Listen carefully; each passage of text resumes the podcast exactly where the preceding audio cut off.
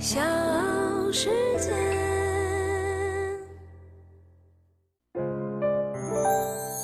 大咖故事，故事舅舅，越说越有。在中国不缺有钱人，王健林的小目标，马云的小生意，董明珠和雷军十亿赌约，简直呢就是有钱任性。但是在中国呢，还有这样一类有钱人，他们闷声发大财，名不见经传，行事却更加任性。比如我们今天的大咖美的的创始人何享健，欢迎各位收听和订阅大咖故事，我是唐莹，有请今天的主咖美的集团的创始人何享健。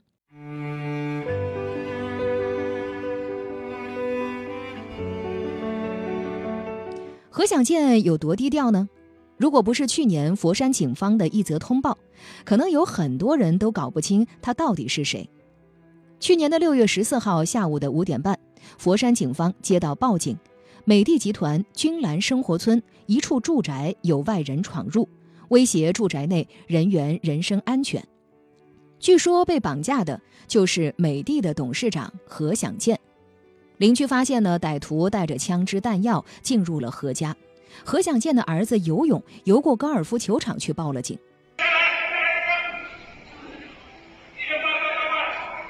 这是何享健邻居拍摄的画面。根据警方通报，昨天早晨五点多，警方制服了五名嫌犯。首先护送出来的应该就是七十八岁的何享健。哦，解救出来了。根据邻居的现场解说，绑匪在二楼，上面的那个是是坏人。他们被押解下楼。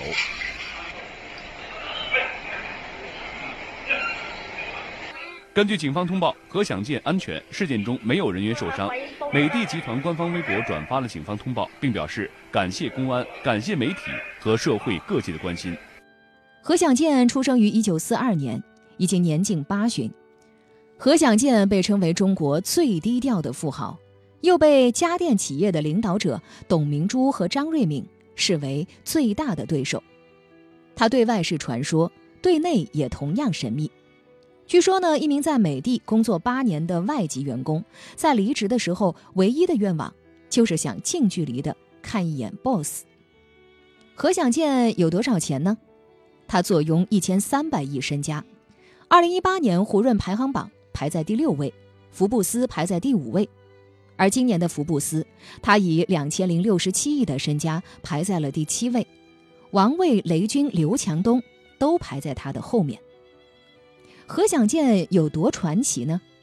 他一捐款就是七十五个亿，堪称中国首善。不但如此，他更是把自己辛苦创下的千亿企业传给了职业经理人方洪波，而让自己的独子、女儿、女婿都在外打拼。当然，他三个孩子呢也非常优秀，也用不着啃老。做企业五十年，何享健甚少露面。只是在每年财富榜单发布的时候，他的名字才会频繁的出现。但是，从一家生产自救的塑料瓶盖小作坊，成长为市值超过三千亿的大型上市公司，美的发展壮大的每一步，都离不开何享健的辛勤耕耘。二十八岁之前，何享健过得很一般，甚至呢可以用平庸来形容。他文化程度只有小学，他家庭条件不好，辍学之后只能是回家务农，而且老家北郊当时只是顺德一个产值倒数的小渔村，所以何享健只能选择进工厂当学徒，学上一门手艺，接下来无非就是结婚生子，不咸不淡的过个小日子。但是，转机出现了。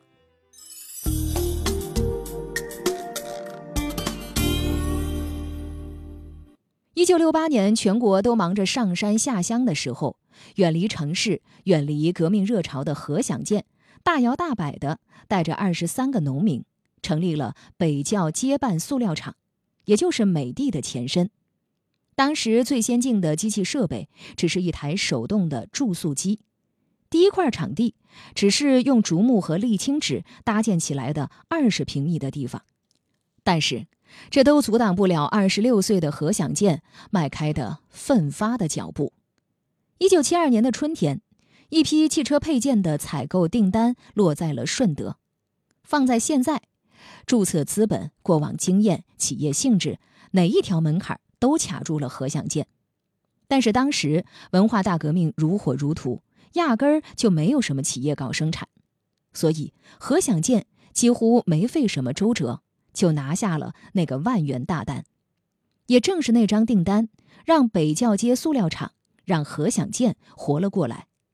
此后的六年，何享健和他的小塑料厂一鼓作气，攒下了二十多万的家底。所以，当一九七九年改革开放的春风吹到南国大地，珠三角的民营企业刚刚萌芽的时候，何享健已经是大踏步的进军电风扇行业了。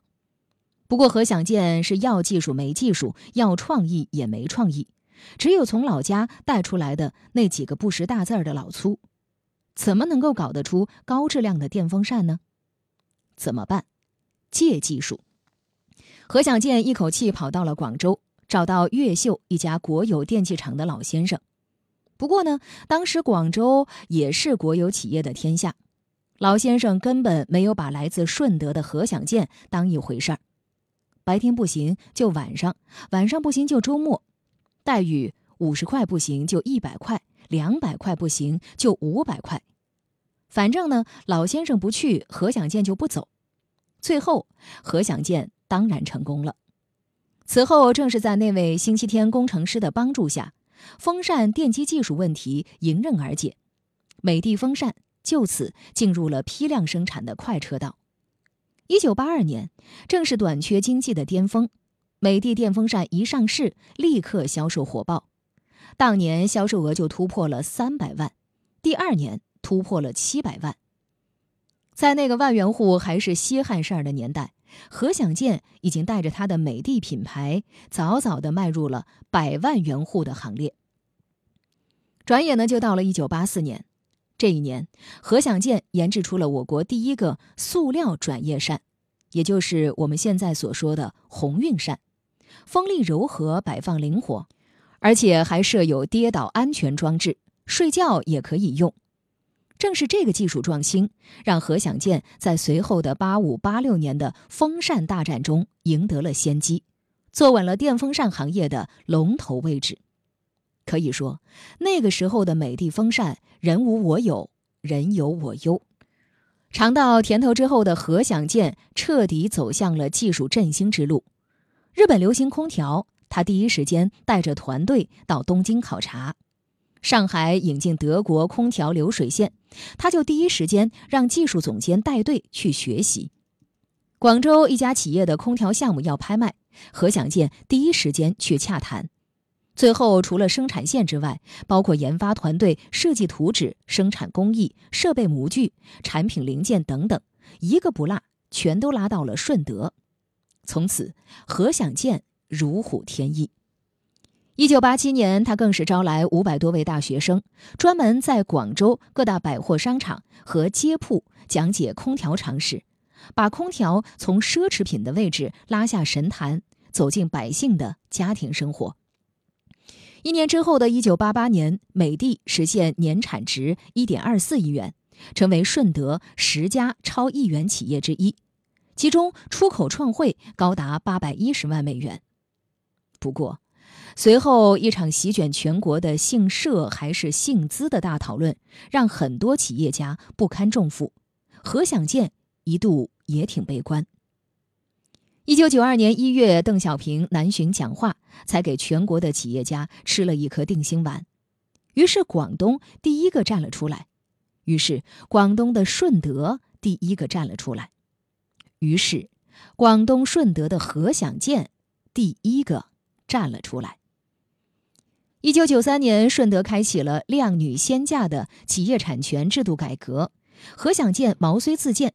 争取到顺德唯一的股份制试点名额，从此美的从一个小打小闹的乡镇企业，转变为一家法人治理结构健全的现代化企业。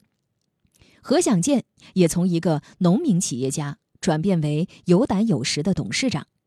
数月之后，美的一举在深交所成功上市，成为我国第一家上市的乡镇企业。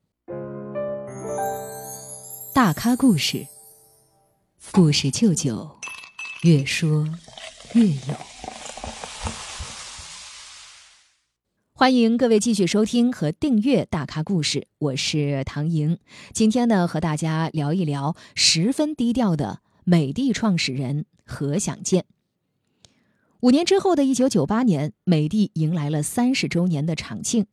何享健在致辞当中几度哽咽，回首往事，三十年的征战，几多辛酸，他历历在目。但是何享健并不满足，他还想再创新高。何享健叫秘书搬来一台电脑，问谁能玩得转，谁就可以提一级。当然，没有一个人会。要知道，那些跟着何享健创业的元老，最多只读过三四年的小学。这个时候，何享健将十多位创业元老全部劝退，然后引入五十多位职业经理人，充实到干部队伍中。何享健按照产品类别建立了五个事业部。将权力下放，有事自己拿主意，业绩是标准，能者上，庸者下。何享健对销售体系进行刮骨疗毒，百分之九十的老销售在更换中被拿掉，取而代之的是从全国招来的一百五十位大学生。改革立竿见影，当年美的年营收超过五十个亿，第二年升到八十亿元，一举挤进了我国家电前三强。二零零五年，美的销售收入成功突破五百亿，相继合并了华凌、荣事达、小天鹅等一众知名品牌，并先后在美国、日本、欧洲、韩国、俄罗斯等二十五个国家设立了四十多家分公司。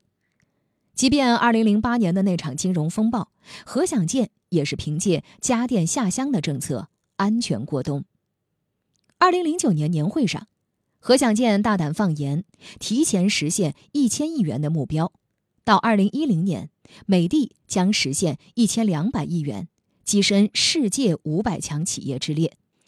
如此雄心勃勃，如此激情澎湃，可是谁又能想到，何享健会在四年之后的二零一二年八月二十五号卸任呢？而且，他毫不犹豫把董事长的位子交给了外人，方洪波。美的成为我国第一家没有父传子的千亿级民营企业，而且和高调的董小姐不同，何享健常以自己普通话讲不好为由拒绝媒体来访。用他的话说：“要退就彻底退，让年轻人有更多的锻炼机会。”这样方面才能调动积极性，才有效率，企业才有机会。为数不多的采访，何享健说的是：“只有放权，企业才有效率，企业才能发展。”事实证明，何享健没有看错。美的在方洪波的带领下，一路攻城掠寨。